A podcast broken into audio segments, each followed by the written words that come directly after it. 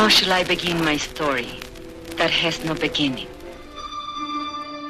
Bienvenue dans l'émission Les 2D. Les 2D, c'est des livres et des rives, une émission de lecture mise en musique. C'est tous les dimanches à partir de 11h et puis le mardi à partir de 22h sur les ondes de Radio Méga 99.2.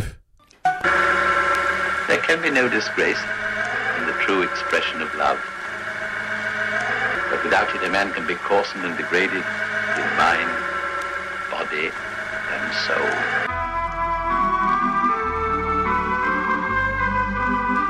Bienvenue, amis auditrices, amis auditeurs des 2D.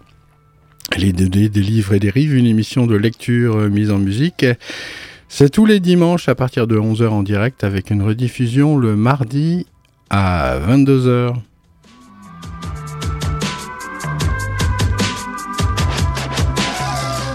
C'est la fin qui approche euh, pour la fille du fermier et de Jim Harrison.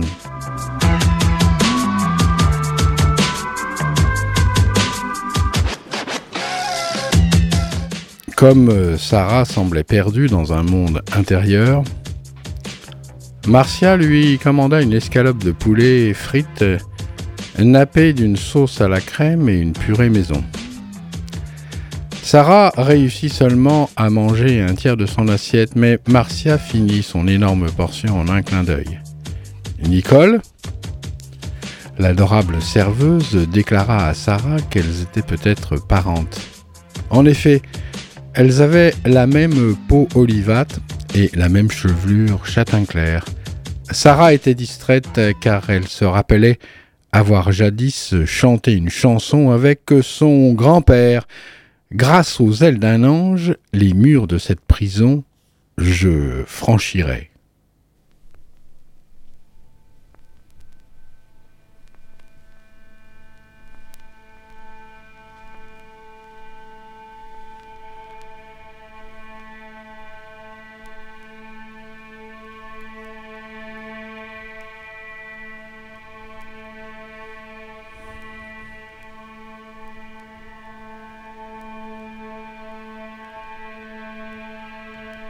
Ce qui lui fit penser que si jamais elle se faisait arrêter après le meurtre de Karl, elle ne reverrait peut-être jamais Alfredo.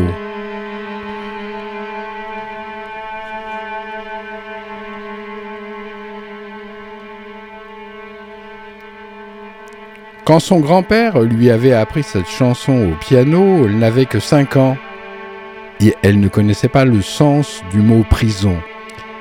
Lorsqu'il était mort d'une crise cardiaque parmi ses plants de légumes, elle l'avait regardé dans son cercueil au funérarium et lui avait chantonné doucement ces mots. Réveille-toi, espèce d'endormi.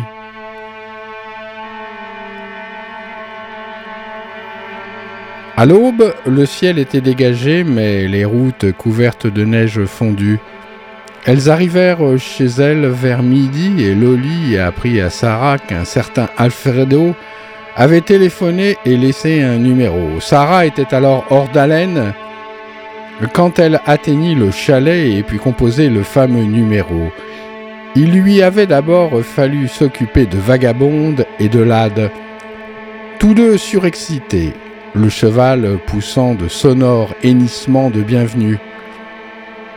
Terry avait passé quelques jours au chalet et elle discerna la légère puanteur de ses quatre nuits de débauche avec Marcia, mais sans avoir le temps de s'en indigner. Alfredo euh, décrocha dès la seconde sortie.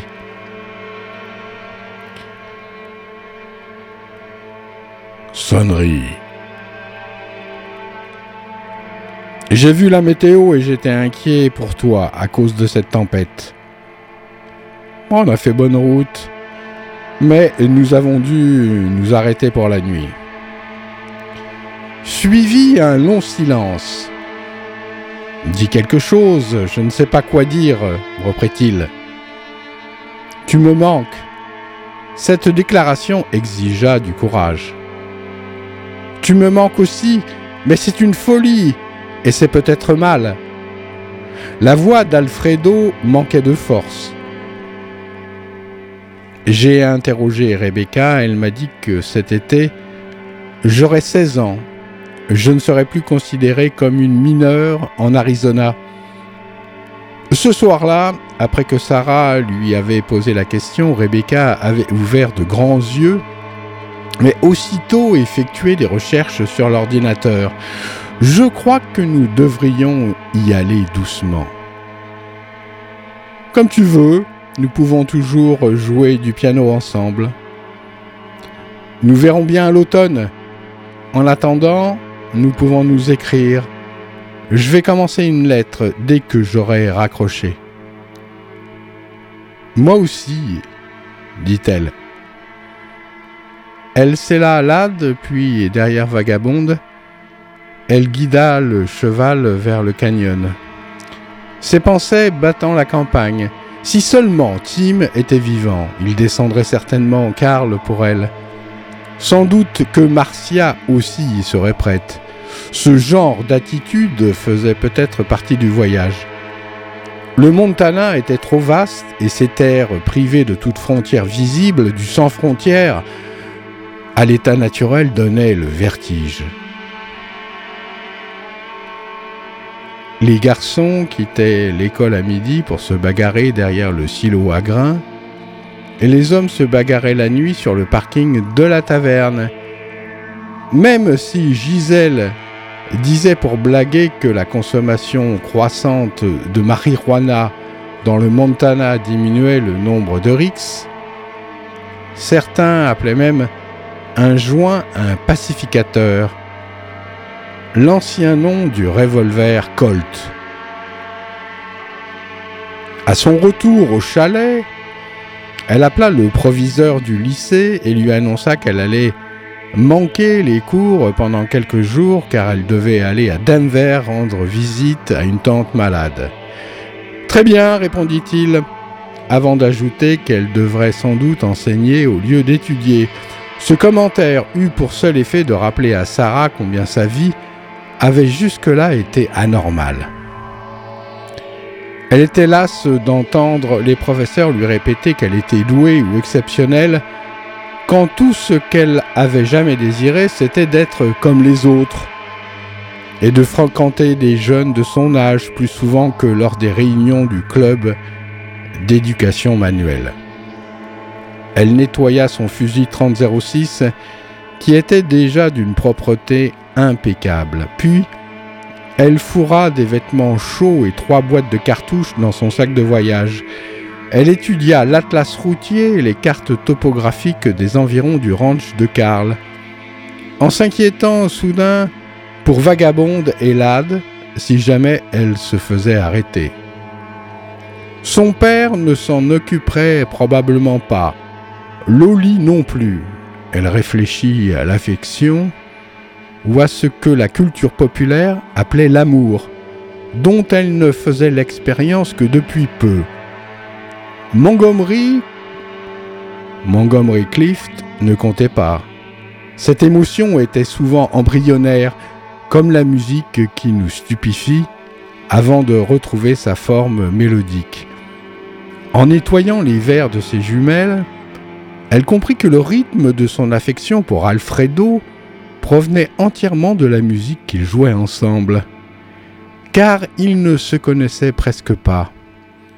Peps, l'évangéliste, agressait sans cesse verbalement les saints catholiques, qualifiés par elle de blasphématoires. Mais maintenant, à la nuit tombée, Sarah aurait bien aimé adresser une prière à Saint Tim, dont elle essaya de repérer l'esprit planant entre les, les poutres du toit du chalet. Elle partit à 5 heures du matin, après avoir vomi son sandwich au fromage et son café du petit déjeuner. Elle eut du mal à faire remonter l'âde dans la remorque à chevaux, car il n'avait aucune envie de bouger à une heure aussi matinale. Mais elle avait besoin de lui. D'après sa carte topographique, cinq kilomètres séparaient la route du comté parmi les collines et le petit chemin de terre qui aboutissait au ranch de Karl, lequel avait jadis appartenu au célèbre tueur indien Thaddeus Markin, selon un livre de la bibliothèque de Livingstone.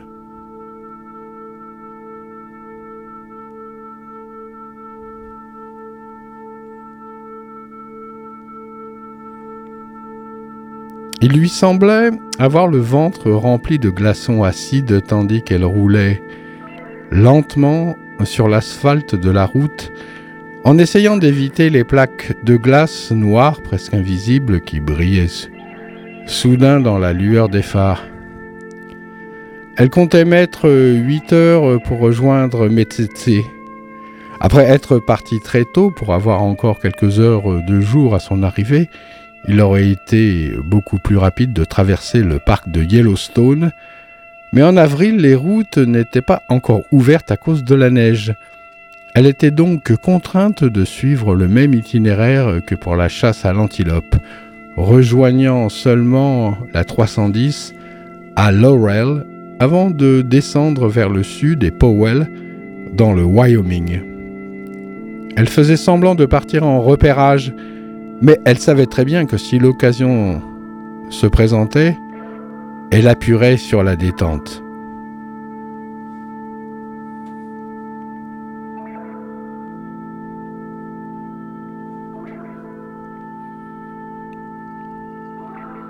En milieu de matinée, son angoisse s'était dissipée et elle se sentait dans son bon droit. En plus d'accomplir sa vengeance personnelle, elle était en mission pour sauver d'autres filles.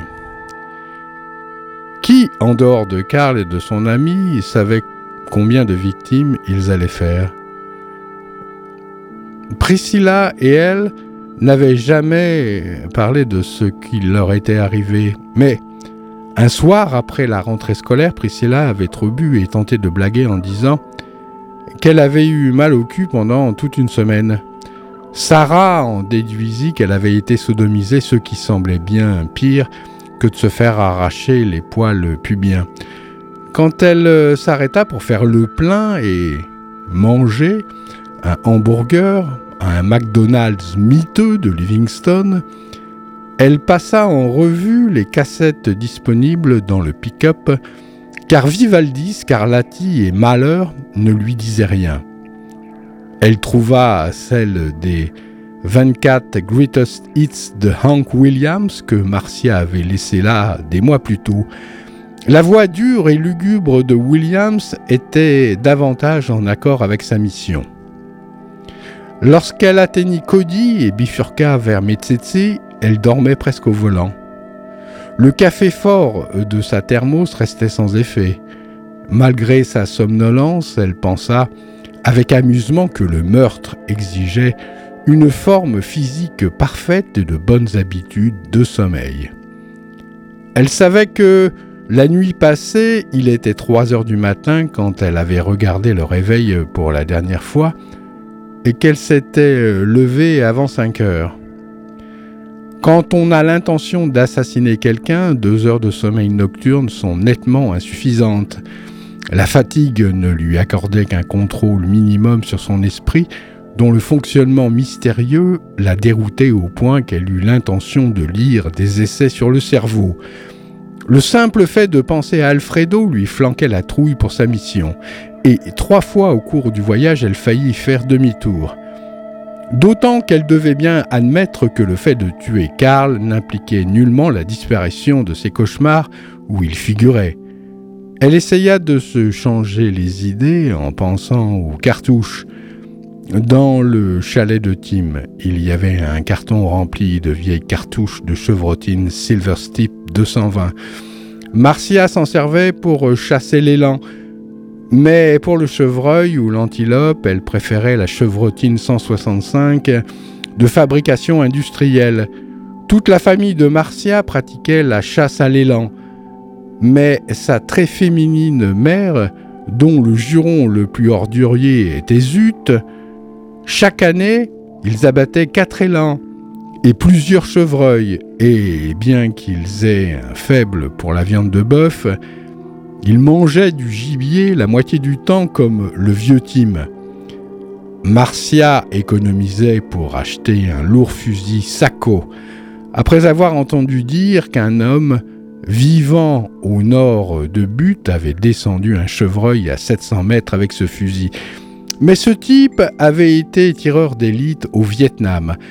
Avec une telle arme, on pouvait faire exploser un crâne et la victime tombait raide morte avant d'entendre le moindre bruit. À 4 heures de l'après-midi, elle euh, somnolait au volant du pick-up garé dans la grande rue de Mitsitsi. Et un quart d'heure après son réveil, version distordue de la chance, elle vit le gros véhicule de Karl garé devant la taverne. Elle démarra et franchit le carrefour suivant pour utiliser une cabine publique au cas où il l'aurait reconnue derrière la vitrine de la taverne. Lorsqu'elle appela chez lui, ce fut le père de Karl qui répondit et elle lui fit savoir qu'elle lui livrerait un cheval au portail à 8 heures le lendemain matin.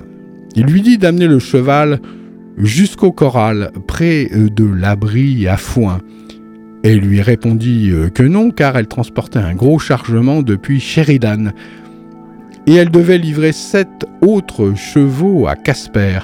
Il tomba d'accord, puis ajouta Qui êtes-vous? Je suis l'une des jeunes poules de Karl à Billings, répondit-elle. L'homme ricana.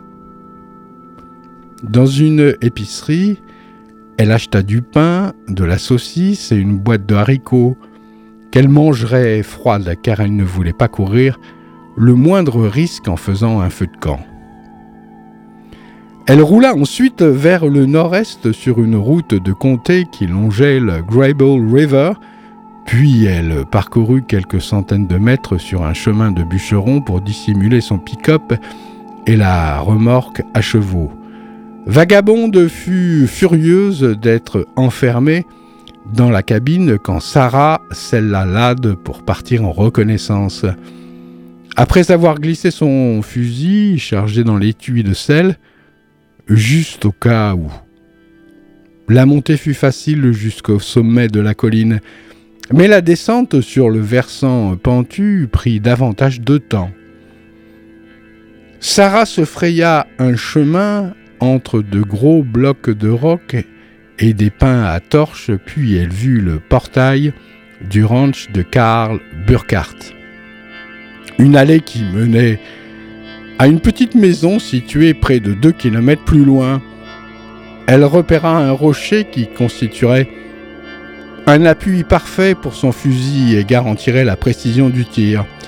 Elle décida de le charger avec de la chevrotine Silver Tip 220, que les revues d'armes à feu qualifiaient de munitions détruit tout. Elle rejoignit le pick-up juste avant la tombée de la nuit, et Vagabonde se comporta comme si Sarah était restée absente pendant des jours. Elle donna un peu de foin à l'ade, puis partagea sa boîte de haricots et son sandwich à la saucisse, tous les deux à peine mangeables avec Vagabonde qui manifesta très peu d'enthousiasme. La chienne avait détesté Peps, mais Loli lui convenait car, pour faire plaisir à l'animal, elle lui donnait des petits morceaux de parmesan reggio. Ce fut bien sûr la nuit la plus longue de toute sa vie, plus longue que la nuit de ses poils arrachés et de la torpeur due à la kétamine et à l'alcool qui lui avait donné l'impression que son cerveau vomissait. Elle avait compté dormir à même le sol, mais il faisait très froid et puis elle avait oublié le matelas gonflable pour y étendre son sac de couchage, si bien qu'elle se pelotonna dans le sac sur la banquette avant en se servant de vagabonde comme d'un oreiller. Elle se plongea dans l'un des manuels de botanique d'Alfredo, en lisant grâce à une lampe stylo et en regrettant de ne pas avoir choisi une lecture plus appropriée. Par exemple, l'un des romans policiers d'Elmore Léonard que la mère de Terry lui avait prêté. Elle dormit mal, se réveilla en sursaut à minuit à cause de son esprit qui jouait une tonitruante musique symphonique qu'elle n'avait jamais entendue. C'était la deuxième fois qu'une telle chose lui arrivait. Et là, elle en conclut qu'elle deviendrait peut-être compositrice. Cette fois, dans le pick-up, la musique était très forte, discordante, évocatrice de Stravinsky. Assez étrange pour l'effrayer, si bien qu'elle leva les yeux à travers le pare-brise vers la lueur laiteuse de la Voie lactée. Elle se demanda même si cette musique allait l'empêcher de tuer Karl. Elle interrogerait son sinistre professeur d'histoire pour savoir si ces affreux généraux nazis aimaient la musique classique ou si Mozart empêchait les assassinats.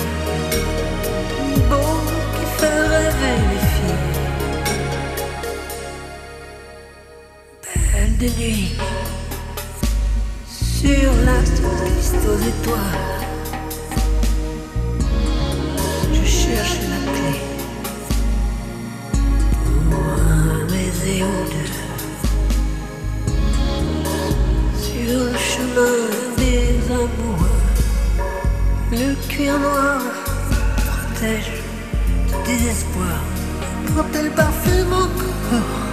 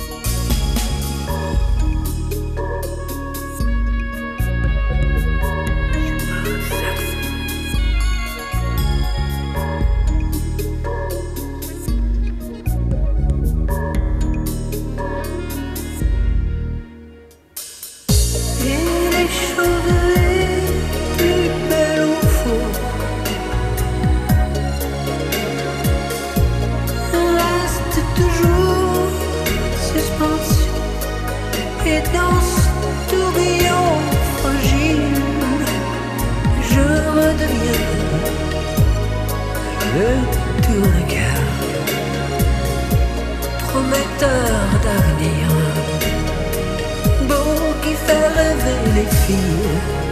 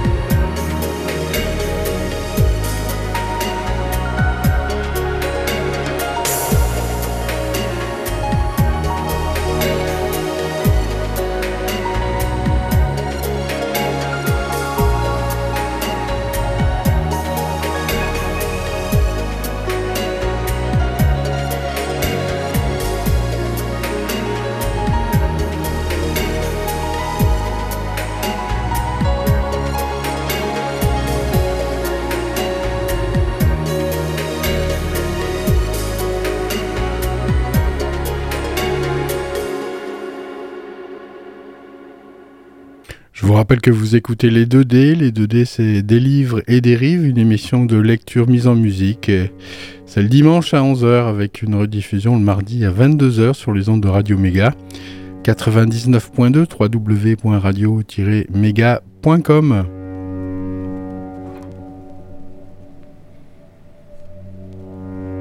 On approche de la fin du livre de Jim Harrison, La fille du fermier, l'histoire d'une vengeance après un viol.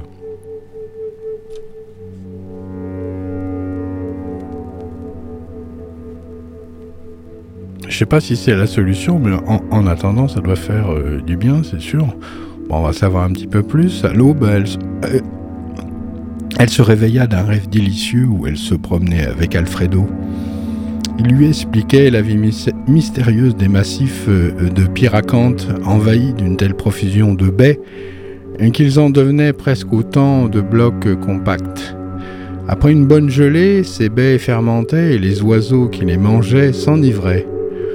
Au moment précis où il prononçait ces paroles, un roitelet de canyon se mit à chanter tout près, et la beauté de ce chant la fit frissonner.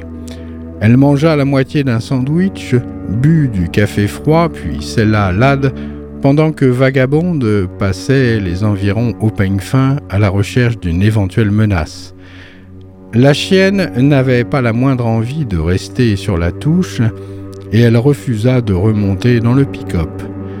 Elle se laissa euh, tomber dans l'herbe blanche de gelée matinale et Sarah dut soulever ses 45 kilos jusqu'au pick-up en sentant son dos froid frémir Ma pauvre chérie, murmura-t-elle.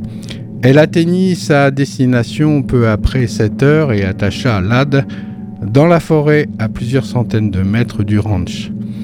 Elle s'assit près du rocher choisi et laissa le soleil du début de matinée lui réchauffer les mains, le visage et le corps. Vers 8 heures moins le quart, Karl arriva dans l'allée au volant de son pick-up en tractant une vieille remorque sans toit au flanc à claire-voie, qu'on utilisait d'ordinaire pour transporter un taureau ou des cochons. Il arrêta le pick-up et la remorque en biais près du portail.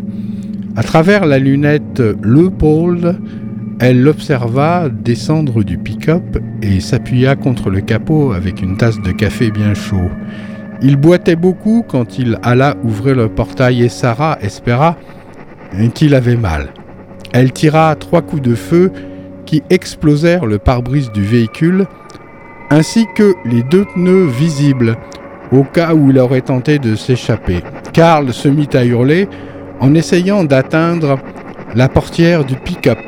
Elle logea une balle près de la poignée et il dut ramper à toute vitesse pour se mettre à l'abri derrière la remorque.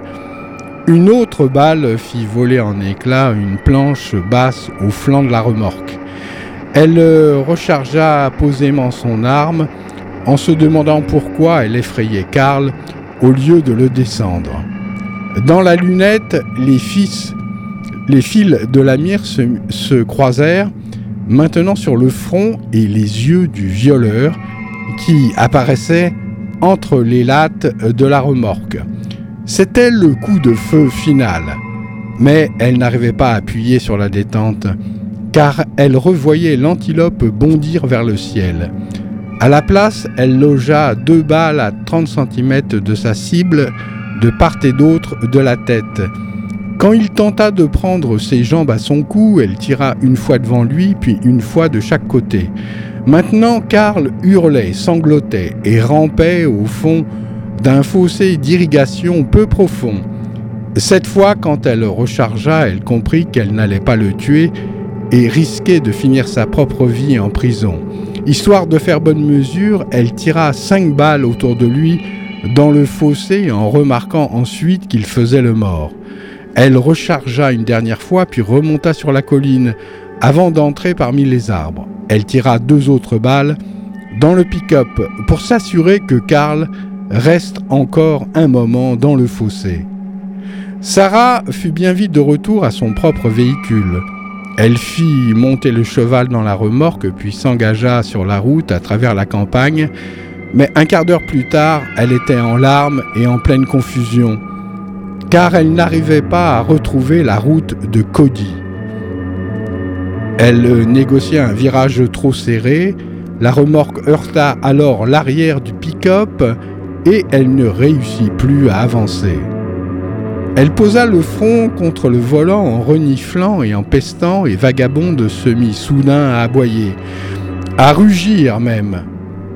Un adjoint du shérif local venait de l'arrêter, de sortir de sa voiture de patrouille et de se pencher pour examiner l'endroit où la remorque avait heurté les pare-chocs arrière du pick-up. Cet adjoint était un homme âgé, aux favoris gris et au gros ventre. Sarah fit descendre sa vitre à moitié en se débattant avec Vagabonde qui grondait. Une fille? s'écria l'adjoint. Oui, c'est ça, j'ai pris le virage trop serré. J'ai conduit trop lentement, trop longtemps de nuit, et quand je me suis senti m'endormir, je me suis garé sur le bas-côté de la route.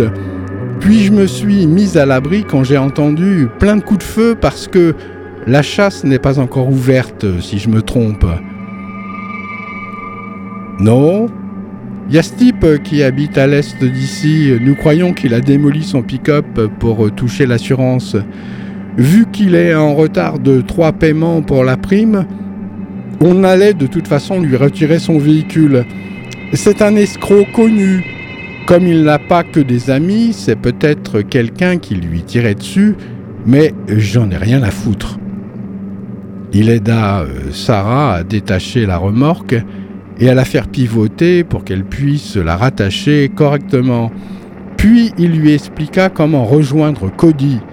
Ils échangèrent alors une poignée de main. Euh, vous êtes une belle fille, soyez prudente, dit-il. En repartant, et même ainsi elle savait qu'elle serait bientôt chez elle, Sarah sentit la peur suintée par tous les pores de sa peau. À Cody, elle dévora presque un énorme petit déjeuner et elle remplit sa thermos de café. Pour fêter ça, elle acheta à Vagabonde des biscuits et de la saucisse, le repas préféré de sa chienne.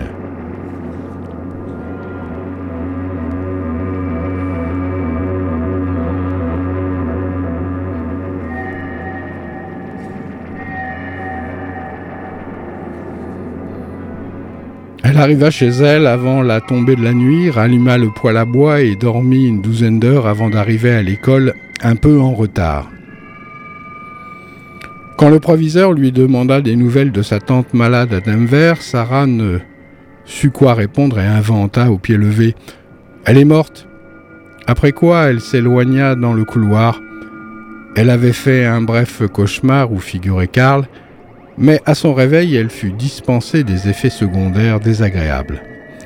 Loli avait laissé dans son réfrigérateur une part d'excellente lasagne qu'elle partagea avec Vagabonde au petit déjeuner, après quoi elle chanta à la chienne une partie de la chanson de Hank Williams à propos de Kauliga, le légendaire indien en bois. Quand elle euh, chantait ainsi pour Vagabonde, la chienne se tortillait de plaisir. Elle entama une lettre à Alfredo pendant le cours de géométrie qui lui parut enfantin en comparaison de ce que son père lui avait appris des années plus tôt. Et elle la continua au cours de chimie. Quand elle avait dix ans, son père avait punaisé dans sa chambre un poster où figurait le tableau périodique des éléments. À la cantine du lycée, on servit pour déjeuner un infecterie espagnol et elle s'assit comme d'habitude avec Terry et Marcia. Quand ils lui demandèrent où elle était passée pendant deux jours, elle répondit seulement J'ai fait du camping dans le canyon. Après les cours, ce fut la première journée d'entraînement d'athlétisme en extérieur. Malgré le ciel nuageux et une température de 2 degrés, elle fut ravie d'enfiler son jogging et après quelques tours de piste, Marcia et elle enjambèrent une clôture puis une autre et longèrent une longue pâture au pas de course. Deux taurillons se mirent à courir sans raison apparente à leur côté tandis que leur mère épuisée suivait de loin derrière. De retour à la maison, elle fit des pieds et des mains pour ne pas dîner avec Frank et Lolly, prétextant qu'elle ne se sentait pas bien. Elle prit une lettre de Peps qui venait d'arriver, puis Lolly lui donna un récipient contenant du ragoût de veau, si jamais elle avait faim, ce qui était déjà le cas. La lettre de Peps contenait des inepties habituelles. Mais Sarah fut portée à l'indulgence en se rappelant que selon Frank, Peps avait eu d'excellents résultats scolaires, mais que les convictions défendues par sa famille lui avaient fermé toutes les fenêtres donnant sur le monde. Elle passa une longue soirée à continuer sa lettre à Alfredo et à parcourir les trois manuels de botanique qu'il lui avait offerts. Elle préférait la biologie de l'horticulture, mais l'introduction à la biologie des plantes était tout aussi fascinante. Ces textes lui semblaient parfaitement exotiques en comparaison de sa propre vie au nord du 45e parallèle, où les espèces aviaires et végétales étaient vraiment limitées en comparaison de celles qui existaient dans le sud. Cette lettre lui donnait du fil à retordre. À la fin de la soirée, elle avait écrit cinq pages, qu'elle trouva trop longues et, et que vers minuit elle réduisit, à trois. Elle s'amusa de l'ironie de cette déclaration il ne se passe pas grand-chose ici, en dehors de la longue attente d'un vrai printemps. Pas grand-chose si l'on exclut le fait de tirer une boîte de cartouches sur un violeur.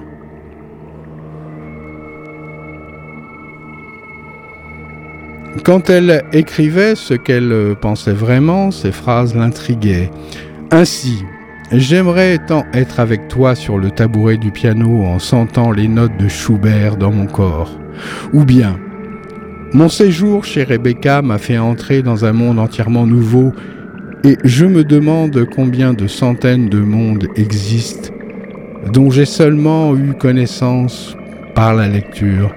Ou encore, quoi qu'il arrive, j'ai davantage confiance en l'existence après t'avoir rencontré. Elle éteignit la lampe, posa la main sur le poitrail de Vagabonde pour que les battements de cœur de la chienne le calment. Puis elle se dit avec inquiétude qu'elle vivait peut-être dans un monde d'illusions, comme sa mère. Dans sa lettre, Peps rapportait qu'elle avait téléphoné à Gisèle, laquelle lui avait appris que Franck avait refait sa vie Elle en était peinée car elle pensait qu'un jour, elle retrouverait peut-être sa famille aimante. Sarah en resta un moment stupéfaite, tout comme en lisant cette autre phrase de Peps. Les hommes âgés ne sont guère affectueux. Sa main tremblait pour de bon quand, le lendemain, elle glissa sa lettre dans la fente de la boîte. Elle attendit neuf jours la réponse semblable à neuf jours passés dans le fauteuil du dentiste, et elle avait si peu d'expérience d'une correspondance écrite qu'elle ne savait pas à quoi s'attendre. Pendant tout ce temps, Marcia et elle faisaient chaque fin d'après-midi une course d'endurance de 8 km. Et le soir, elle jouait si longtemps du piano que Vagabonde la suppliait de la laisser sortir. Lorsque la lettre d'Alfredo arriva enfin, Sarah se mit au volant du pick-up et partit la lire dans le canyon. Il s'excusait encore et encore. Sa fille s'était fait virer de son collège privé à Los Angeles pour consommation de marijuana, alors que la mère de la jeune fille était en Italie. Il avait mis près d'une semaine à trouver une autre boîte susceptible de l'accepter il demanda pardon à Sarah de lui faire euh, partager des nouvelles aussi lugubres. Ensuite, manifestant plus de romantisme, il disait combien elle lui manquait et qu'il lui paraissait impossible de tomber amoureux au bout de deux jours, mais que c'était pourtant le cas. Croyait-elle vraiment que le piano en était responsable? Cette pensée avait sans doute traversé l'esprit de Sarah, mais Seul le temps répondrait à cette question. Son père était un paysan à grande échelle, ni riche ni pauvre, sa famille s'était saignée aux quatre veines et sans se plaindre pour l'envoyer à la Juilliard School, puis à Cornell. Et elle avait décoché son doctorat avec les félicitations du jury. Après avoir reçu des bourses généreuses, il terminait en disant qu'il regrettait à cet instant précis il ne soit pas dans les bras l'un de l'autre. Et Sarah faillit s'évanouir en lisant ces mots. Bêtement, elle respira l'odeur de la lettre. C'est pas si bête, hein, finalement. Puis elle baissa les yeux vers ses pieds. Les premières pousses d'herbe verte étaient visibles sur ce versant sud du canyon.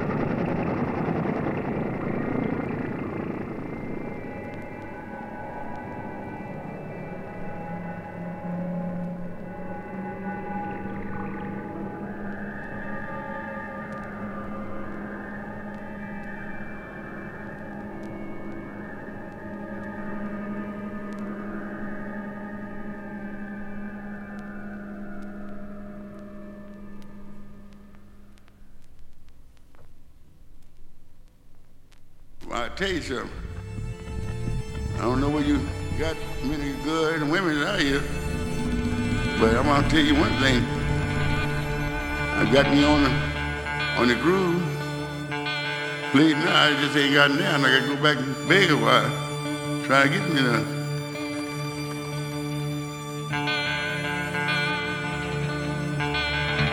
So yeah, we I'm calling. We catch him on the fly this time.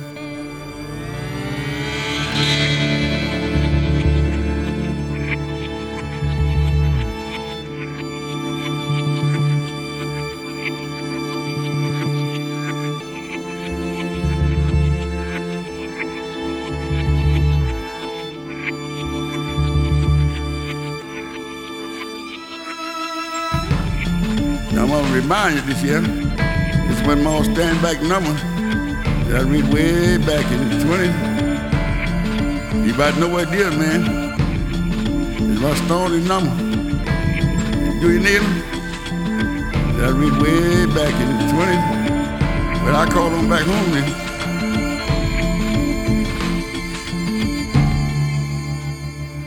I feel all right.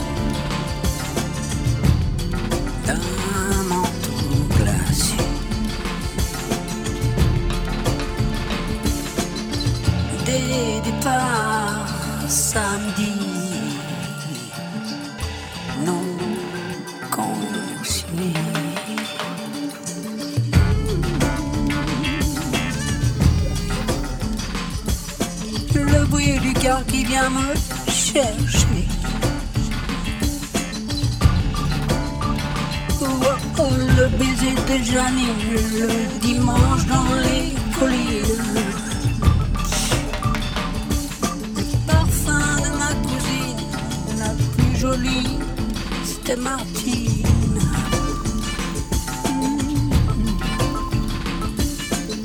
Et je m'endors après une caresse de mon pied gauche.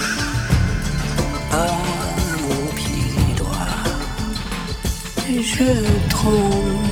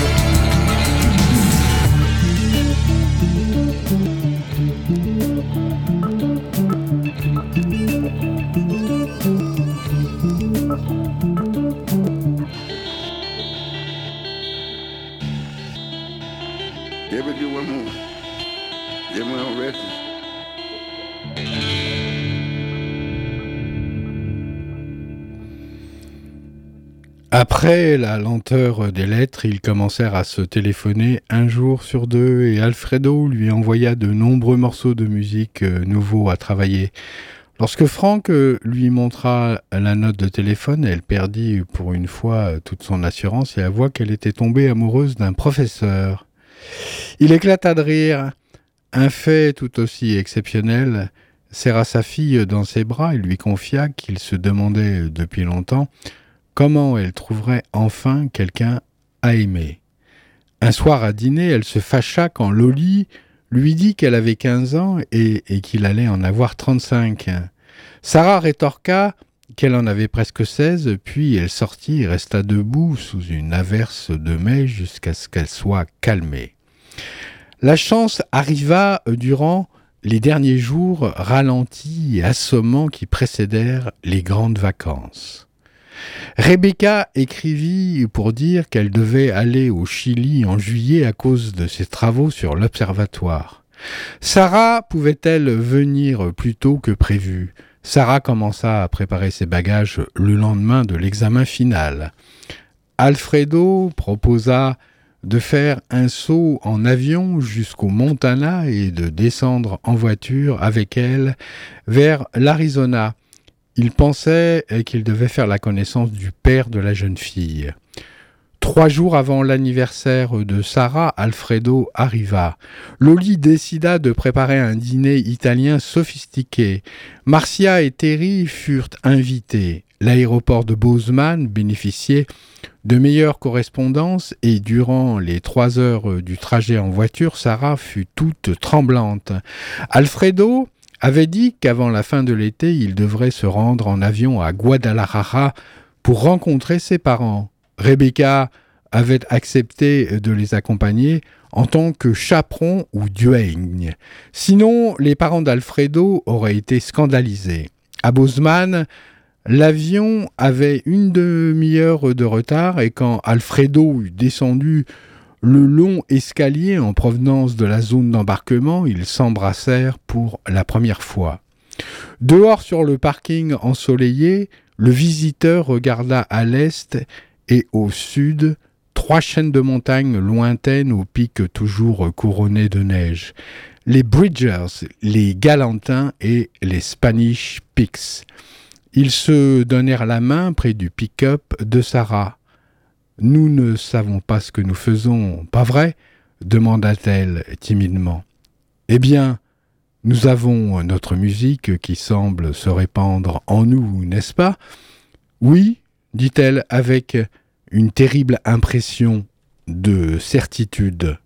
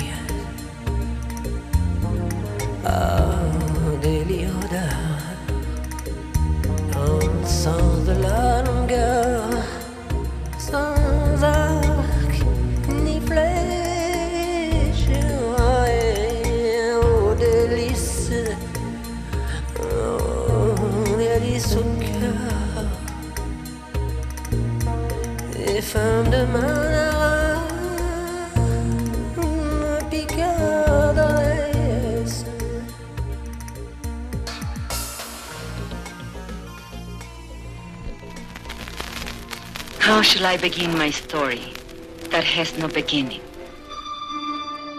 Bienvenue dans l'émission Les 2D. Les 2D, c'est Des livres et des rives, une émission de lecture mise en musique. C'est tous les dimanches à partir de 11h et puis le mardi à partir de 22h sur les ondes de Radio Méga 99.2. There can be no disgrace. True expression of love.